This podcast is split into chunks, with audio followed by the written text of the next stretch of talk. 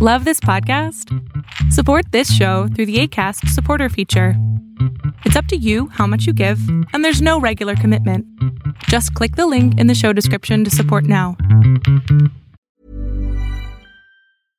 Hey, I'm Ryan Reynolds. At Mint Mobile, we like to do the opposite of what Big Wireless does. They charge you a lot, we charge you a little. So naturally, when they announced they'd be raising their prices due to inflation, we decided to deflate our prices due to not hating you.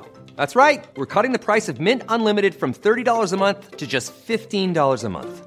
Give it a try at mintmobile.com slash switch. $45 upfront for three months plus taxes and fees. Promo rate for new customers for limited time. Unlimited more than 40 gigabytes per month. Slows. Full terms at mintmobile.com. Planning for your next trip? Elevate your travel style with Quince. Quince has all the jet setting essentials you'll want for your next getaway, like European linen, premium luggage options, buttery soft Italian leather bags, and so much more. And it's all priced at 50 to 80% less than similar brands. Plus, Quince only works with factories that use safe and ethical manufacturing practices. Pack your bags with high-quality essentials you'll be wearing for vacations to come with Quince. Go to quince.com slash trip for free shipping and 365-day returns.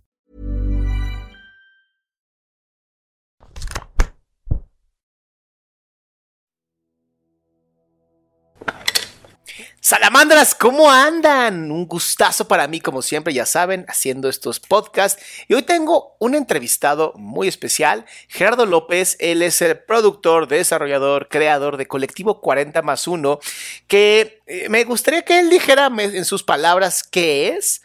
Pero me entrevistó y me encantó. Y es un colectivo que justamente quiere hablarle a la comunidad LGBTQ y hoy nos tiene un tema precioso que si eres de esta comunidad o quieres aprender un poquito más de esta comunidad, creo que es importante que te quedes. Entonces, quédate.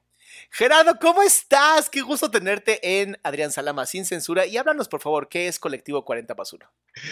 No, hombre, aquí vamos a hacer todo sin censura. ¿Sabes? De mis invitados me decían cuándo me iban a entrevistar y cuándo iban a saber su mi historia. Justo me lo preguntaron en uno de los lives y yo creo que aquí va a pasar. Pero Colectivo 40 más 1 es un podcast que, fíjate, lo empecé a desarrollar. Ya llevamos varios capítulos, nos ha ido muy bien. Y justo es para generar visibilidad de la comunidad LGBTIQ, ¿no? ¿Cuáles son estas historias de las personas? Y no solamente las personas, este glamour, ¿no? Ya sabes, de que influencers, eh, comediantes, artistas y demás, eh, pero también ponerle el foco a las personas que somos licenciados, eh, psicólogos, psicólogas, eh, doctoras, o sea, como que esta parte para decir de que no solamente tienes que ser como este estereotipo que la sociedad crea y que la sociedad desarrolle y que vemos normalmente pues en los medios de comunicación, en las redes sociales, sino también que vean personas tangibles, con historias tangibles, para que puedan hacer esa conexión y puedan tener como, se puedan identificar con las historias que nosotros contamos de las personas que visitan el podcast de Colectivo 40 ¿Por qué 40 más 1? Fíjate, 40 más 1 viene por la historia que pasó por el baile de los 41. Entonces, exactamente. Entonces, justo va desarrollado de quién es ese más uno, quién es esa persona que realmente ha roto esos paradigmas dentro de la sociedad, ha roto los paradigmas dentro de su empresa, cómo ha escalado, cómo ha desarrollado, cómo ha llegado a un poder, eh, a un, un lugar de eh, de director de compliance, por ejemplo, Head en Ethics y diversidad. O sea, entonces de ahí nace el por qué colectivo 40 más uno. O sea, quién es ese más uno que nos está invitando en este episodio, en el episodio que estamos contando su historia. Oye, y hablabas justamente, y esto me llamó la atención, dices, para generar visibilidad dentro de la comunidad. Sí. La comunidad, la comunidad ya tiene visibilidad, según yo. La comunidad ya es reconocida. Sí y no. Te voy a decir por qué.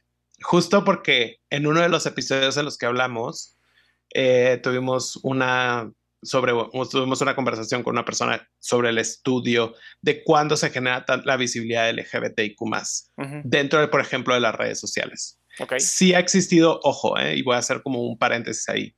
Si hay más visibilidad, sí, sí hay, en comparación a 10 años atrás hemos dado pasos agigantados en temas de derechos también. Sí. Sí, totalmente. Aunque la visibilidad en donde está en su auge completo y a, tope y en este, esteroides a todo lo que da, es el mes de junio y julio. O sea, si te pones a pensar cuando es el, eh, el Pride, se podría decir. Sí. Es cuando todas las marcas, si viene, este, se ponen su bandera y, y todo, todo esto, y es en donde nosotros tenemos un poquito más palpible, más, más, eh, podemos verlo más, más bien dicho, em, la visibilidad de la comunidad LGBTIQ ojo, que si hay más series, que si hay más contenido, que si hay más personas que están alzando la voz, totalmente. Pero justo al contexto social que estamos viviendo a nivel global, ahorita necesitamos más visibilidad de la comunidad LGBTIQ. ¿Por qué? Porque los derechos, como te los dan y lo pongo entre comillas, te los pueden llegar a quitar. Entonces, es importante generar y tener este constante de la visibilidad eh, de nosotros, nosotras y nosotros en todas partes. Y más con estas historias y con estos casos de éxito que en verdad son espectaculares. Ahora, me, quiero imaginar que para una persona de la comunidad, el, siendo una minoría, el crecimiento dentro de un ámbito empresarial profesional es mucho más complicado debido a, la poca tolerancia, a la fobia que existe, ¿no? a este rechazo. Eh, pues por la elección de una orientación que ni siquiera es una elección, sino que pues, así se nace. Pero pues, la ignorancia es mucho más fuerte. Entonces, que alguien llegue a otro nivel o que suba esos niveles, ¿es como un éxito para todos? Yo creo que sí. Eso, es, eso es, en mi opinión, yo creo que sí. Y te voy a decir por qué. O sea, dentro de las mejores empresas para trabajar LGBTIQ, o sea, que se hace y es, un, es una propuesta que hace Human Rights Campaign, sin mal no recuerdo, o ADIL, cualquiera de las dos. Eh, que son asociaciones en pro de la visibilidad, de 242 empresas que aplicaron y que tuvieron un 100% de inclusión dentro de los cuestionarios, solo el 20, alrededor del 20% eran mexicanas. De origen mexicano. Ok. Las demás eran extranjeras que tenían operaciones en México. Entonces eso te da ah, una visibilidad de cómo está la situación. O sea, no todo es inclusivo como lo ven, amigos y amigas, si nos están escuchando. O sea, no todo es inclusión y hay muy pocas empresas que se echan un poquito para atrás en, cuanto a esos temas y dar hacia ese paso hacia adelante. Un caso muy específico. En el programa 1 vino Nicte Chávez. Ella es una mujer trans y nos contó un caso de discriminación que ella vivió. Sí. Por ser mujer trans era una empresa mexicana, era una empresa familiar. Entonces ahí es donde está el reto de generar, pero también vuelvo a lo mismo, a generar esta visibilidad de las empresas y empezar a generar ese ruido que se tiene que hacer y que el siguiente año o los siguientes años, en lugar de que sean 240, 240 em, dos empresas para que se pueda trabajar libremente, siendo tú quien eres, o sea, que sean más, que sean 500, que sean 400, porque el mercado es muy grande. Claro. Y entonces eso también te da el hecho para responder tu pregunta a que, pues obviamente, si tú no estás en un lugar seguro para trabajar, qué es lo que haces y que lo que desarrollas, te vuelves a proteger. Y eso lo estamos hablando en el, tema de em, empresas. Ahora imagínate en casa, que eso sí me pasó en, en, mi caso. O sea, que hay veces que tú, independientemente que hayas salido del closet, si poderlo así coloquialmente, o decir y anunciar tu orientación sexual o tu identidad sexual, te tengas que regresar porque hay personas que no aceptan o no, pues sí, no aceptan tu orientación o tu identidad. Entonces, así que tú digas, es una, es, es, muy, muy extenso, muy, muy extenso y son diferentes temas al respecto. Que, justamente el tema de hoy, ¿no? El tema de hoy iba a ser este, ¿no? La familia, los papás, las mamás y, y, cómo, cómo se vive este, este ser distinto, pero no anormal, ¿no? Porque hay que quitar esta idea de que no es normal. No, no, no tiene nada que ver con normalidad. Tiene que ver con ser distinto, con la maravillosa idea de que los seres humanos tenemos diversidades y es hermoso justamente la diversidad.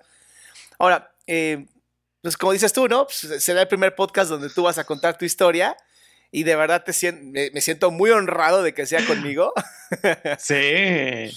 Pero cuéntanos, por favor, Gerardo, ¿cómo fue para ti? Estoy nervioso. Y, y, nada más para decir algo que apoyar a lo que tú dices ahorita, es que no es normal, es que eres tú. O sea, no, claro. O sea, es que eres tú y simplemente estás siendo tú como quien eres. Claro. Pero pues sí, la familia es algo complicado. O sea, la familia sí es un tema y eso no solamente en mi caso, sino también porque hablábamos en algunos episodios del tema de la familia en, en, el programa. Y justo es una de las cosas en donde mucha gente o pone una barrera o se quiebra a llorar, que eso lo puedes, o sea, que eso pasa, o al mismo tiempo dices, dicen es mi lugar de seguridad, es mi lugar en donde me siento segura, segura, seguro, eh, seguro, seguro. Entonces, yo sí lo, lo que veo muchísimo dentro de la comunidad es que en la sociedad en la que vivimos, en el México en el que vivimos, en donde vivimos en una cultura en donde la religiosidad marca mucho el estatus cultural y social dentro de nuestra vida diaria, eso afecta muchísimo. Afecta muchísimo en donde familias literal se rompen, ¿no? O sea, porque hay gente que pues tiene, cada, cada persona tiene su cultura, tiene su, su, su, educación como tal, agarras de otros lados en donde tú puedes eh, eh, moldear tu, personalidad y tu persona. Entonces, cambia completamente la visión de que a lo mejor y mi hermana, mi hermano, mis papás puedan tener sobre un familiar, un pariente mío que tiene una orientación sexual que no es la misma, no es la heterosexualidad, se podría decir. Que no es la esperada, ¿no? Sería. Es, se podría decir que sí, y además es que das entrada a otra cosa, que rompes expectativas de lo que la gente a lo mejor piensa de ti y lo que tienes que hacer. Sí, pues ya sabes, ¿no? Eh, Nace el bebé y es, este va a ser un rompecorazones. Claro. O sea, deja tú el que rompa, o sea, rompa corazones, ¿no? Pero que vas a ser este, por ejemplo, en mi caso, macho, alfa, empoderado, emprendedor, ya sabes, o sea. ¿Puedo, ¿puedo hacerte una pregunta personal? Dime. ¿Tu papá sí es ese macho alfa cabrón? Mira, yo oh. tengo una teoría y vamos a poner en contexto a tu audiencia. Okay, Ya, a lo mejor y a mi audiencia también. Seguramente. Yo vengo en un entorno en donde una de mis familias es del norte, yo soy del norte. La otra es que yo fui el, tengo, somos siete hermanos, seis hermanas y yo. Yo soy el más chico. Entonces, ahí hay muchos complejos dentro y esas son teorías mías de lo que yo creo y no tampoco no quiero poner palabras en nombre de alguien más llamado mi papá. o sea, pero, o sea, la verdad es que yo sí creo que él no estaba acostumbrado a tener un niño, por ejemplo, en ese caso. Entonces, como que esta parte también de tener a seis mujeres, siete con mi mamá, ya sabes, de como que le levantaban el ego, ya sabes, o creo que le levantan el ego en el sentido de, de, pues él es el hombre, ya sabes. Entonces imagínate, llega un niño. Psicológicamente es como alguien me va a quitar mi poder, en cierta forma. O sea, o que tú lo viviste, tú lo viviste, así, como que tu papá te lo sentías que tu papá estaba alejado de ti. O sea, que no te vio como, ah, este es mi hombre, este es el que yo voy a educar y moldear, o más bien le dijo a los siete mujeres, encárguense, señoritas. Yo creo que no, yo, yo tengo la teoría de que a lo mejor fue encárguense, señoritas, pero tampoco yo no te puedo decir porque pues, no tengo memoria en ese momento de saber qué es lo que mi papá decidió en ese momento y él hizo las decisiones de él. Me refiero más bien en tu niñez, o sea, ¿qué tan en contacto estabas con él? Mi papá fue una persona en lo particular a ver, es un gran hombre en lo que hace y demás, y lo que él me dio, yo lo, yo lo tomo, o sea, lo bueno que él me dio, yo lo tomo. Sí. O sea, lo tomo y lo agradezco muchísimo. Sí. Del otro lado de la moneda, la parte, pues que es más fácil decir, la parte mala, ¿no? O lo que uno ve. Este, yo creo que no sabía, y eso justo lo dice Marina Castañeda en su libro de la experiencia homosexual, y ahí sí me identifiqué muchísimo. Cuando un papá o una mamá ve que su hijo no es el, o sea, tiene esta orientación, no saben cómo interactuar. Entonces, ¿qué es lo que pasa? El papá se aleja. Porque un niño, y esto lo dice también en el libro, es un niño no lo, o sea, un niño no, o sea, en la edad de la, de, la niñez, uno no sale del, no sale, o sea, es, eres como normal, estás descubriendo 20 mil cosas, estás en tu desarrollo y tú mismo lo vas a saber. Y normalmente en la adolescencia es cuando tú ya como que empiezas a descubrir muchísimas cosas y empiezas a definir cuáles son los sentimientos que tú tienes. Claro. Entonces, yo sí creo que en mi caso, o sea, mi papá viendo quién era yo, o sea, como que no supo qué hacer. Entonces, tú, tú digamos, desde pequeñito se veía que tenías una orientación diferente. Yo creo que sí, ¿eh? Yo creo que sí. O sea, yo creo que sí, o sea, sí. Y te pregunto porque digo, hay papás que, y lo, he escuchado en terapia, ¿no? Hay papás que de pronto, lo voy a hacer un machito, ¿no? Lo voy a hacer hombre. Y es como... No, no porque está el otro lado, lo evades también. O sea, en caso tuyo sientes que mi papá lo vio y dijo, ah, ya, ¿para qué? Mm, ya, ¿para qué? Exactamente. Ok, cuando... Y que es lo que haces, te alejas. O sea, él en cierta forma yo sí siento que se alejó. Ok. Y cuando ya mostraste tu identidad, ¿qué pasó? O sea, yo no tengo comunicación con mi papá desde hace siete años. Bueno, a la fecha que estamos grabando este podcast, no sé qué va a pasar. Pero. la pregunta este entonces: ¿tú hace siete años saliste con tu familia y dijiste, este soy yo? Exactamente. La historia con mi familia es un poquito, es, es algo complicada. Ok. Una amiga se casa en la ciudad de Chihuahua, en la que soy originario. Entonces resulta ser que pues, pues mi pareja y yo, o sea, le digo, ¿qué vienes? No vienes, no vienes, vienes, no vienes. Entonces fuimos, ¿no? Este, entonces resulta ser que pues vamos, obviamente pueblo chico, infierno grande, y el rumor se corrió a dos minutos, ya sabes, y en dos minutos me estoy quedando que fue, o sea, nada, fue en seis, segundos ya todo el pueblo sabía, este, o sea, con quién iba y, quién era mi pareja, ¿no? Entonces, yo regresamos a la Ciudad de México, donde vivo actualmente, y pues obviamente se despapallé con mis hermanas, ¿no? Entonces, mis hermanas protectoras de mi papá, ya sabes, o sea, como que toda esta parte. Eh, y voy a hacer una aclaración muy importante.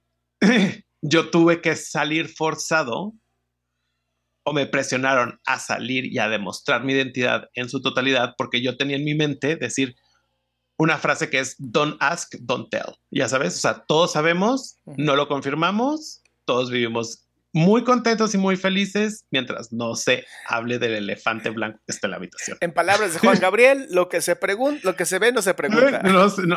sí, claramente, ¿no? O sea, y también si eres un conejo, tienes cola de conejo, orejas de conejo y te gusta la zanahoria, pues obviamente es un conejo, ¿no? Pero a ver, cuando, cuando, este chisme llega a oídos de tu padre, ¿por qué es que tus hermanas lo, No entiendo esto de que lo van y lo cuidan y lo... No entiendo. Es que mi papá como que es muy cuidado por mis hermanas. O sea, muy qué significa cuidado por mis hermanas. Pues mira, no sé, pregúntales a ellas. Invítalas al podcast también. No, pero, o sea, más bien es como cuidar entre comillas, se podría decir. Entonces, obviamente yo salgo con mis hermanas, les cuento mi situación, bla, bla, bla, esto es lo que está pasando y demás. El contexto de mi familia es que es una familia ultra conservadora católica. Ok. No, entonces, entonces está dividido. Como somos muchos, hay muchas personalidades de por medio. Sí. Entonces está dividido entre dos y dos las personas que son muy conservadoras y que sí siguen los status quo de la religión como tal, y otras que pues no tanto. Pero este, de ahí es donde sentí como un poquito más de apoyo. Pero del otro lado es donde sentí la presión. Entonces yo tuve una llamada de una de mis hermanas y me dice, o le dices tú o le digo yo. Y tienes para el viernes venirte a Chihuahua y decirle a mi papá la situación en la que estás viviendo. Y en ese momento de que yo como, para no hacer el cuento más largo, obviamente yo, o sea, en ese momento yo tenía 24 años. O sea, no sé cómo, o sea, no sé cómo lo hice. O sea, yo miro atrás y veo al Gerardo de hace siete años y digo, ¿qué onda con tu valentía y con tu resiliencia. Entonces me armé de valor, tuvimos una conversación que no fue la mejor, me dijeron hasta de lo que me iba a morir y de que todo era mi culpa. ¿Una conversación con tus hermanas o con tu papá? Con mi hermana, con esa hermana la que me forzó a salir. Y eso lo, ese, ese, e, ese, tema lo voy a tocar porque va lo vamos a hablar después, porque eso después lo trabajé en terapia. Entonces ya yo decido, y pongo la parte yo decido, porque viví culpando a mi hermana por la decisión que yo tomé. Y eso es algo muy importante. Eh, yo fue una decisión bastante. Eh, sí, pero la empujada, pero fue una responsabilidad que yo lo trabajé en terapia. O sea, de la responsabilidad es. O sea, sí, obviamente lo que ella hizo no ayudó, lo más mínimo, claro. ¿sabes?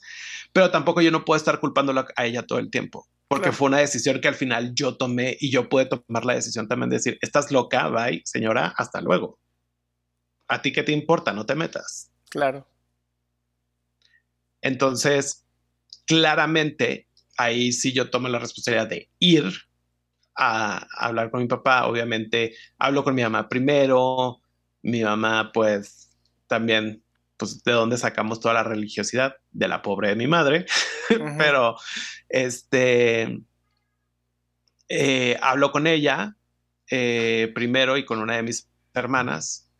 Y justo me dice así como de que, pues, a ver, siempre viene como el miedo como tal. Y eso era algo como de lo que hablábamos justo de en el programa que, tú, que estuviste tú en, el podcast y que te, que te decía sobre la relación que tiene la mamá y el niño. Sí. O la niña. Entonces ahí es de que la mamá, o sea, mi mamá me dijo, o sea, yo sabía que tú eras independientemente, yo sabía que tú eras. Sí. Entonces, obviamente no quería esto para ti y yo le, yo le pedía muchísimo a Dios que no fuera, ya sabes, o sea, como ese tipo de cosas. Y en conversaciones posteriores sigue resultando la parte de que eso es un tema muy importante, que como el humano relaciona la homosexualidad o, la, todo, o todo lo LGBTIQ más con sexualidad entonces, hay una frase también, igual, es que estuve leyendo, estoy releyendo este libro y por eso se me llena mucho la mente, que cuando existe una penetración, siempre viene por parte del hombre. Entonces, la persona que recibe la penetración es la mujer, ¿no? O la dentro, una, eh, dentro de la heteronorma, se podría decir. Sí. ¿No? Entonces, ¿qué pasa cuando son dos hombres? Entonces, alguien, alguien va a estar en la parte pasiva y alguien en la parte activa. Exactamente, si tú lo ves de una forma en la que tú y yo te lo mejor entendemos, pero obviamente una persona es sumisa, una persona es la que recibe, una, persona es la persona que se está como ocupando el papel basado en la heteronorma. ¿Te acuerdas? ¿Te acuerdas? ¿Quién, es la mujer en esta relación? Esa, frase, esa frase es así maravillosa, estúpida completa. O sea, la preguntan cada dos, cada tiro por viaje. Amigos heterosexuales, no la pregunten porque no funciona igual. o sea, no, demuestren su ignorancia, ¿sabes? O sea, o sea, no funciona igual. Con que sepan de que no funciona porque siempre tienen que, tenemos que relacionar. Y en cierta forma también la homosexualidad se está basando como en criterios o la estamos juzgando con criterios heterosexuales. Claro. Sí, no, no, es otro ámbito. Es otro Eso es, es, otro, pero al mismo tiempo la homosexualidad ha ayudado a la heterosexualidad a que haya una apertura en ciertas cosas también, ¿no? En temas de relaciones, en temas sexuales, en temas de, de económicos entre parejas también, o sea, eso también ayuda en eso, ha ayudado, ¿no? No digo, no le dejaré todo como todo hacia, hacia ello, pero eso. Pero bueno, regresando al tema, entonces, obviamente mi mamá, ¿qué es lo que primero que te dicen que es cuando una persona es gay? No, pues es que a él le dan este muerde almohadas, ya sabes. O sea, claramente. Y eso es algo que la sexualidad, amigos, amigas, eso queda entre tus cuatro paredes y ya está, ¿eh? Claro. O sea, esta apertura de, o sea, tú compartes lo que tú quieras, pero mi sexualidad se queda en las cuatro paredes. O sea, no de mi cuarto, yo soy una persona muy privada en ese sentido, yo no lo voy a hacer. Hay gente que lo es, respetable, yo no, pero, yo, es, un comentario que yo sí le dije a mi mamá, o sea, a ver, no tiene nada que ver, no soy ni, ni, ni menos hombre de lo que soy, ni es que soy mujer tampoco, o sea, no aplica, porque sí ha habido comentarios diciéndome que ella tuvo, tiene seis hijas y un medio hijo. Ok. Entonces, imagínate el tema, y ya esa fue otra conversación después, ¿no? Después de esto, pero para ponerlos en contexto, eh, pues existe esta dualidad también de muchísimas cosas, ¿no? O sea, de lo que se creen y de lo que ellos crecieron y de lo que ellos recibieron y se educaron, pues obviamente, pues tú no te puedes contraponer a 50, 60, 40, 30, 20 años de la educación que ellos hayan tenido. Así es. Mm, eso también es como súper, súper complejo. Ahora, mi papá estuvo evadiendo toda esa tarde. Él sabía que estaba en Chihuahua. No me quedé en casa de mis papás. Este. Y porque literal compré un vuelo para irme un viernes y regresarme el sábado de la mañana. Ok. O sea, literal. Así fue. Y pues obviamente eh, mi papá lo estuvo evadiendo de que se fue al base, creo que había base ese día o básquet o algo por el estilo. Y ya después llegó en la noche, ya le dije y pues obviamente... ¿Cómo, fue esa conversación? ¿Cómo abriste esa conversación? Papá, quiero hablar contigo. ¿Qué le dijiste? Fíjate que de cómo inicié lo tengo bloqueado mentalmente. Oh, wow. O sea, si tú me preguntas ahorita qué fue exactamente lo que le dije a mi papá, lo tengo bloqueado mentalmente. Ajá, ¿cómo abriste una conversación? O sea, papá, ¿te puedes sentar? ¿No? Algo así o... O sea, me acuerdo exactamente de la escena. Estábamos en una mesa en el patio de casa de mis papás, hay como una mesita y demás, y estamos platicando ahí. Eso fue por octubre, más o menos. No, pues creo que cuando estamos, o sea, fue como hace ocho años, más bien dicho, no hace siete. no, sí, hace siete. No, sí, hace siete. Estoy mal, estoy haciendo malas matemáticas. El caso es que, pues nada más que decirte que pues, soy gay, no sé qué, bla, bla, bla pues esto y demás, la verdad es que no me gustaría perder la relación. Y voy a hacer un paréntesis ahí, que eso es algo que voy a retomar de lo que estábamos hablando ahorita. El mejor, el mejor tiempo en el que yo tuve una muy buena relación con mi papá fue cuando yo acepté quién soy y yo acepté mi orientación. En el momento que yo la acepté, él obviamente no lo sabía. Bueno, o no se lo había confirmado. Pero en ese momento yo creo que fue la mejor época de la relación entre mi papá y yo. Porque yo estaba muy seguro exactamente de quién era. Hasta el punto donde saliste y le dijiste, este soy yo. Exactamente. Ahí es donde se rompe. Ahí es donde se rompe. ¿Qué te dijo? O sea, ¿te preguntó, no te preguntó, se quedó viendo? ¿Qué pasó? Pues como que se quedó pensando y pues fue como... La verdad es que, te soy sincero, también lo tengo bloqueado en este momento. Ok. O sea, pero no fue la mejor resolución. O sea, yo sí lo que sí me acuerdo que sí les dije fue, a ver, yo pasé por un duelo, yo pasé por un momento de aceptación, ustedes van a pasar, pasar por lo mismo y esto es algo que lo tienen que manejar tanto personalmente como en pareja. Eso sí es muy claro, como si los papás siguen juntos, pues eso es algo que tienen que lidiar entre los dos. Sí. Mi papá obviamente no fue la mejor opción, o sea, o sea no fue la mejor persona en ese sentido. Y eh, pues fue como un bloqueo completamente. Entonces ahí te fuiste a dormir. Yo me fui a dormir. Al otro día a México. Y see you, next see you next Tuesday, ya sabes, al otro día a México. Y desde entonces para ciertas cosas. O sea, él también bloqueó también muchas cosas de la relación entre nosotros dos. O sea, él bloqueó como el no quiero saber nada de ti, no quiero saber nada.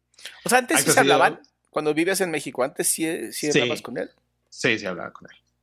Yo sí hablaba con él. O sea, por eso te decía, o sea, dentro de los dos años, o sea, previo a yo. Esto fue en el 2014. 2014, 2015. Y yo salí del. O sea, yo me acepté como en el 2012. Ok. O sea, de que ya que empecé a hablarlo con amigos, con algunas de mis hermanas, o sea, iba poco a poco. ¿Y tú eras quien lo buscaba? ¿Él te buscaba a ti?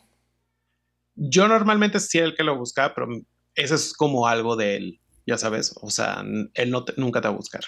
Y cuando después ya llegaste, llegaste a México, ¿lo buscaste de nuevo en la semana, a los días? No, yo también me aislé. ¿Cuánto tiempo? Pues nos aquí, llevamos varios años sin hablar. Pero... No, pero en algún momento lo buscaste y no te contestó. No, yo, yo, yo lo he buscado durante estos siete años, yo lo he buscado. Ok. Y contadas veces, dos veces. Bueno, tres veces. Lo llamas, no te contesta y ya dices, bueno, no, no quiero hablar conmigo.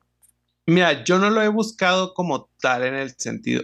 Hubo una vez en el que sí, yo sí tomé la decisión de decir, quiero hablar contigo. O sea, como que prefiero este tipo de cosas hablarlas en persona. ¿Sabes? O sea, como que no son para una llamada telefónica. Hay cosas que sí a la gente sí les ayuda. Hay gente, para mí en lo personal, yo digo, si vamos, si vamos a hablar de las cosas, lo hablamos tú y yo de frente y viéndonos las caras. Entonces fuiste a Chihuahua y le dijiste quiero hablar contigo.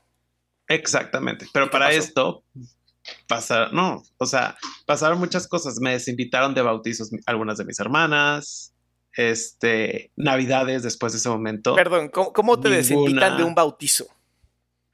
Ay, es una historia muy fantástica. Ya estoy contándome más que no debería contar, pero bueno, alguien le va a ayudar. Este, me, me dicen, no, pues esto fue como a los, fue un tiempo muy reciente, ¿no?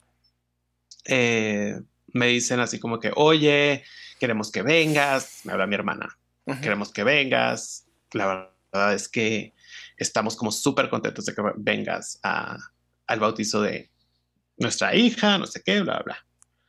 Y yo, ah, perfecto, compro el vuelo, yo estoy emocionado, ilusionado, porque esa es otra cosa, vas muy, muy ilusionado. Cuando pasan este tipo de cosas, vas súper ilusionado.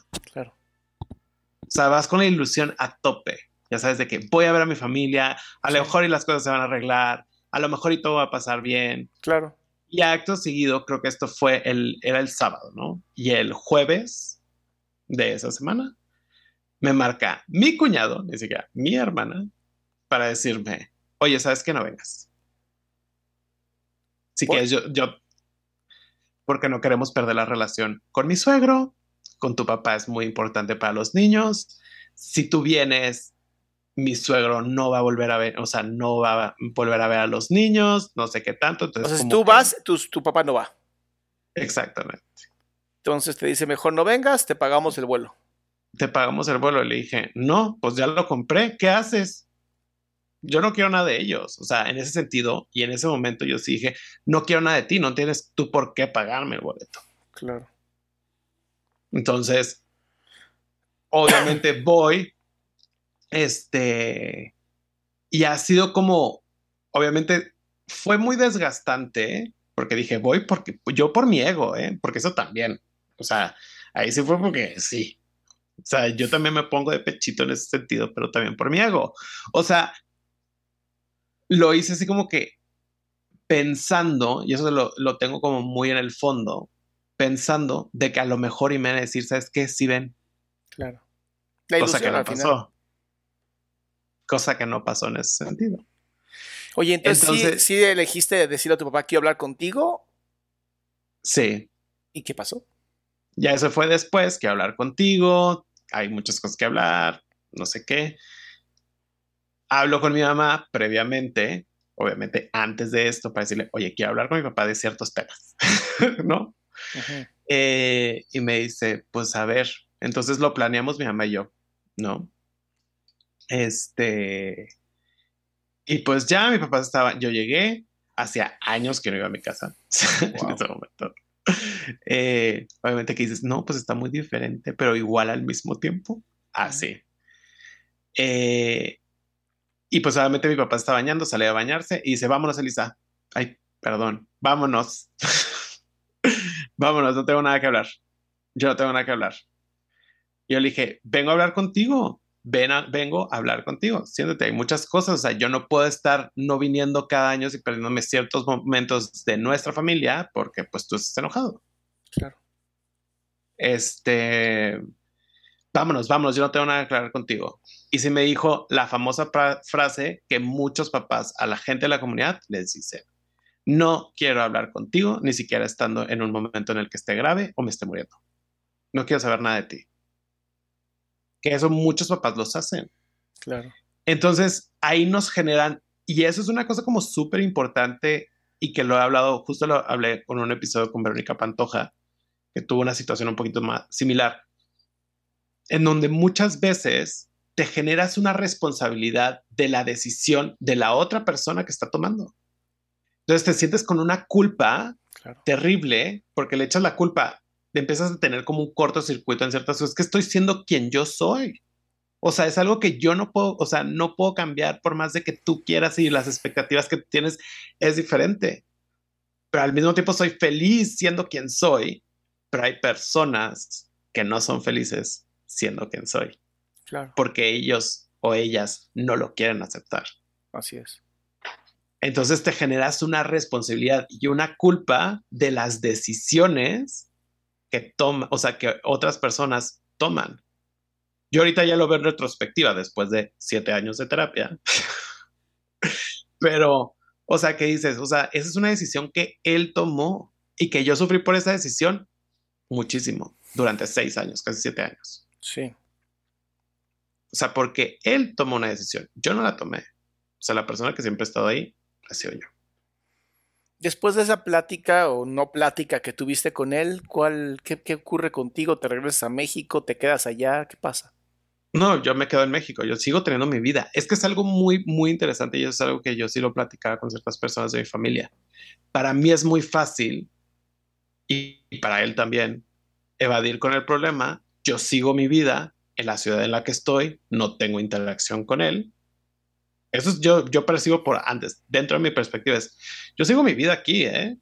Yo me levanto a las 7 de la mañana, saco, bajo a los perros, eh, desayuno, me voy a trabajar, estoy en el trabajo de 8 de la mañana o de 9 de la mañana a 6 de la tarde y regreso y tengo mi vida, ya sabes, o sea, como que tengo mi realidad completamente diferente que esa parte de tu vida la bloqueas. Oye, pero, ojo, hay una cosa es que siempre tienes que regresar por alguna u otra cosa a tu casa. Este iba justo a preguntar eso, o sea, ¿qué pasa en Navidad? ¿Qué pasa en Año Nuevo? ¿Cumpleaños? Mira, yo, cumpleaños, es que vas desgradando poco a poco. Por ejemplo, en el caso con mi relación con él, por ejemplo, sí existían los mensajes, ¿no? O sea, yo nunca era de llamadas ni nada por el estilo. Mensaje. Feliz cumpleaños, espero que estés muy bien, ojalá nos podamos ver. Obviamente, read, ya sabes, sea, visto. O sea, en visto. Navidad, igual, feliz Navidad, feliz Año Nuevo, ojalá que, ¿sabes? O sea, 20 mil cosas. O sea, tú no eres de ir a, tu, ciudad a Navidad, a Año Nuevo. En Navidad yo no he vuelto a ir después de siete años. O sea, no sé cuándo va a salir este episodio, si lo quieres editar, pero este, la primera Navidad de la que voy es este año, o sea, el 2022. ¿Vas a ir a esta Navidad? Sí, voy a ir esta Navidad. ¿Debido a qué? ¿verdad? Pues no sé, la ilusión. No, pero ¿qué, ¿qué, te motivó a decir ahora sí quiero ir a, esta Navidad? Después de siete yo no Me puedo, yo no puedo estar frenándome por las decisiones de alguien más. Porque esa es la decisión que él quiere tomar. O sea, yo no me puedo estar frenando, yo no puedo estar dejando compartir tiempos con mi familia porque una persona no quiere que yo esté aquí. Pues si él no quiere, pues ¿qué hacemos? O sea... Entonces va a ser una Navidad con toda la familia con el riesgo de que hay una parte de la familia que no quiera estar. Sí. ¿Que se hagan dos Navidades? Pues si eso es lo que ellos deciden adelante. O sea, de mi parte no queda. Porque es algo que ellos no se han enfrentado, por ejemplo. Sí. O sea, ellos no se han enfrentado con la realidad de yo ir, porque yo tomé, o sea, con mi vida personal, ya sabes, o sea, yo no pasaba Navidad con ellos, yo tenía mi familia como tal, con la que pasaba mis Navidades. ¿Esta familia y mis años son? se más mi pareja. Ah, ok. Entonces, ¿sabes? O sea, yo, en cierta forma, pues yo tengo mis, mi, o sea, yo también lo pude evadir y tanto como ellos lo evadieron, yo lo evadí, ¿me entiendes? Pero llega un momento en donde tú tienes que enfrentar la realidad y también si quieres tú mantener una relación en algún futuro, pues estos son los pasos que se tienen que dar. Que hay pedradas en el camino, uy, muchísimas, ya está descalabradas y fracturas. por las pedradas. Oye, entonces estos siete años, ¿a mamá la has visto? A mi mamá sí. ¿Cómo haces para ver a tu mamá? Fíjate, eso es algo muy complicado porque, pues obviamente es, mi mamá está presente, pero mi papá no. Entonces, ¿cómo le hace mi mamá para ir a ver a su hijo? Sí, qué tensión. Para ella, totalmente. Claro. O sea, yo creo que dentro de toda la situación, o sea, yo puedo llegar al momento de decir, yo soy la víctima y pobrecito de mí, que sí soy, sí, pero tampoco no, o sea, tampoco no me voy a revictimizar. Una persona a la que yo digo, pobre que está lidiando con dos titanes, con dos personalidades muy fuertes, tanto la de mi papá como la mía, en cierta forma lidiar para que haya una relación entre los dos, ¿sabes? O sea, ya sí está buscando que haya una relación. No sé porque ella tiene muchos conflictos también con su, con su educación, por ejemplo. Entonces también es otro reto que ella tiene. Sí. Pero es una responsabilidad que ella tiene. O sea, imagínate con lo que, que, todo lo que crees de repente, o sea, se cae abajo todo. Pues es lo bello del amor, ¿no? Que hace que dejes de pensar pendejadas. Pues sí, pero pues dependiendo cuál es la definición de amor que tú tienes. No es la misma definición que a lo mejor y tú y yo tenemos o que una persona que nos escucha, no es la misma definición, porque implican muchísimas cosas. El, amor llega a ser subjetivo y en algunos casos, por ejemplo en el mío, regla, o sea, bueno, me baso en lo que yo he vivido, reglamentario. Yo te puedo amar si tienes que cumplir ciertos criterios. Yo te puedo amar en totalidad. obviamente sí me aman en totalidad, pero existe este como cortocircuito en este sentido de que, pues, o sea, no te puedo amar porque no cumples con los estándares que, que yo, con mi definición de amor, con lo que a mí me han enseñado. Entonces, ¿cómo luchas con eso? ¿Cómo trabajas eso? Al final, es una decisión también es al final muy difícil muy bonito, ¿no, Gerardo? Es, no tienes que luchar, al final es problema de ellos. Problema de la relación, o sea, no puedes, tú no puedes encargarte de la relación de la otra persona. Te puedes encargar de cómo tú te relacionas con la otra persona, no lo que venga de, la otra, del otro lado, ¿sabes? Y existe una definición en cualquier relación. O sea, tanto en relación de amigos, relación de pareja, relación familiar. Tú siempre das, en una relación es un 100%. Tú das tu 50 y la otra persona tiene que dar el 50%. Si tú ya diste el 50% y la persona no da el 50%, pues adiós, ya sabes, o sea, o sea, tampoco no, no, no vas a estar, o hay veces que tú haces el 30 y la otra persona el 50, y es una, o sea, es un ciclo de vida completamente. Sí. Entonces, siempre pasa, siempre pasa esto con las relaciones, igual con la familia. Yo de mi parte voy a dar el 100, pero en el momento en el que ya estoy, yo ya estoy en un momento de mi vida en el que estoy aprendiendo, en el que si me aventas una pedrada, pues yo tampoco me voy a dejar, ya sabes, porque esto pasa mucho en las familias mexicanas o en las familias latinas.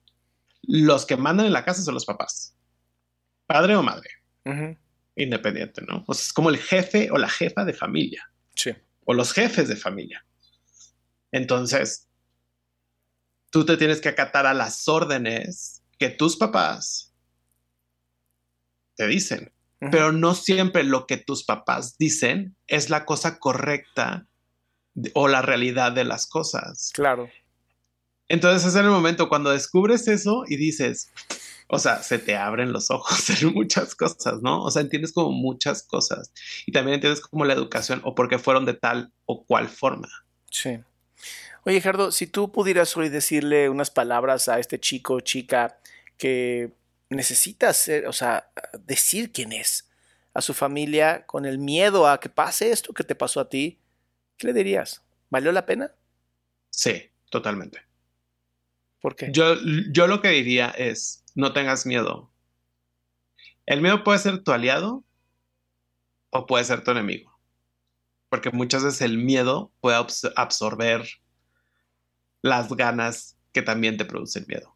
Claro. Entonces, no hay nada mejor que estar bien contigo mismo o misma o misma. No hay nada mejor. es la cosa más plenitud, o sea, más plena que puedes tener. Porque hay una frase también. Solo llegamos y solo nos vamos. Con gente en el camino o sin gente en el camino. Que va a estar difícil, y lo he comentado aquí, y te van a fracturar. Vas a recibir fracturas, descalabradas y demás. Muchísimas, muchísimas. Pero eso te hace ser más fuerte y eso te hace ver más cosas y a entender, ya entender, ya mejorar tu, definición de amor. Yo creo que eso es lo más importante. Hija, ¿dónde, ¿dónde te pueden encontrar? ¿Dónde son tus redes? Redes en arroba López V, B de vaca, y en 40 con número, más con letra y uno con número. Y en Spotify, YouTube, eh, YouTube no, Todavía no, pero en Spotify, Apple Podcasts, en la plataforma que ustedes gusten escucharnos ahí, van a escuchar historias súper, súper padres. Entonces, en Spotify, Google, Google Podcast, Apple, Apple Podcast, todos los. Apple, Podcast. Te encuentran como 40 más 1, 40 con número, más y luego 1. Colectivo 40 más 1, eh, más con signo, hay toda la complicación, en las plataformas. 40 más 1 en Instagram. 40 con número, más con letra, 1 con número en Instagram. Perfecto. Para que sepan de más historias como la mía. Claro que sí. Oye, Gerardo, de verdad, muchísimas gracias por hacer esto. Muchísimas gracias por traer a gente tan importante a tu podcast. Los invito a la mandas, escúchenlo, porque al final es importante que si tú eres parte de esta comunidad, te sientas que hay, hay una tribu para ti. No estás solo, no estás sola. Y qué bonito, qué bonito que hay en espacios como estos, Gerardo. Sí, muchísimas gracias a ti y a todos. Cualquier cosa que necesiten, confíen en ustedes mismos. Esa es la única persona en la que tienen que confiar. Eso. Pues muy bien, buenas tardes, buenas noches o buenos días, depende de qué hora nos vean. Y estamos pronto para otro podcast más. Hasta luego.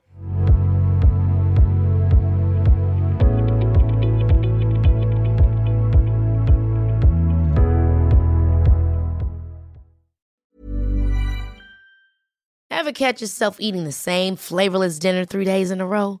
Dreaming of something better? Well, HelloFresh is your guilt-free dream come true, baby. It's me, Kiki Palmer. Let's wake up those taste buds with hot, juicy pecan-crusted chicken or garlic butter shrimp scampi. Mm. Hello Fresh. Stop dreaming of all the delicious possibilities and dig in at HelloFresh.com. Let's get this dinner party started. Even when we're on a budget, we still deserve nice things. Quince is a place to scoop up stunning high-end goods for 50 to 80% less than similar brands.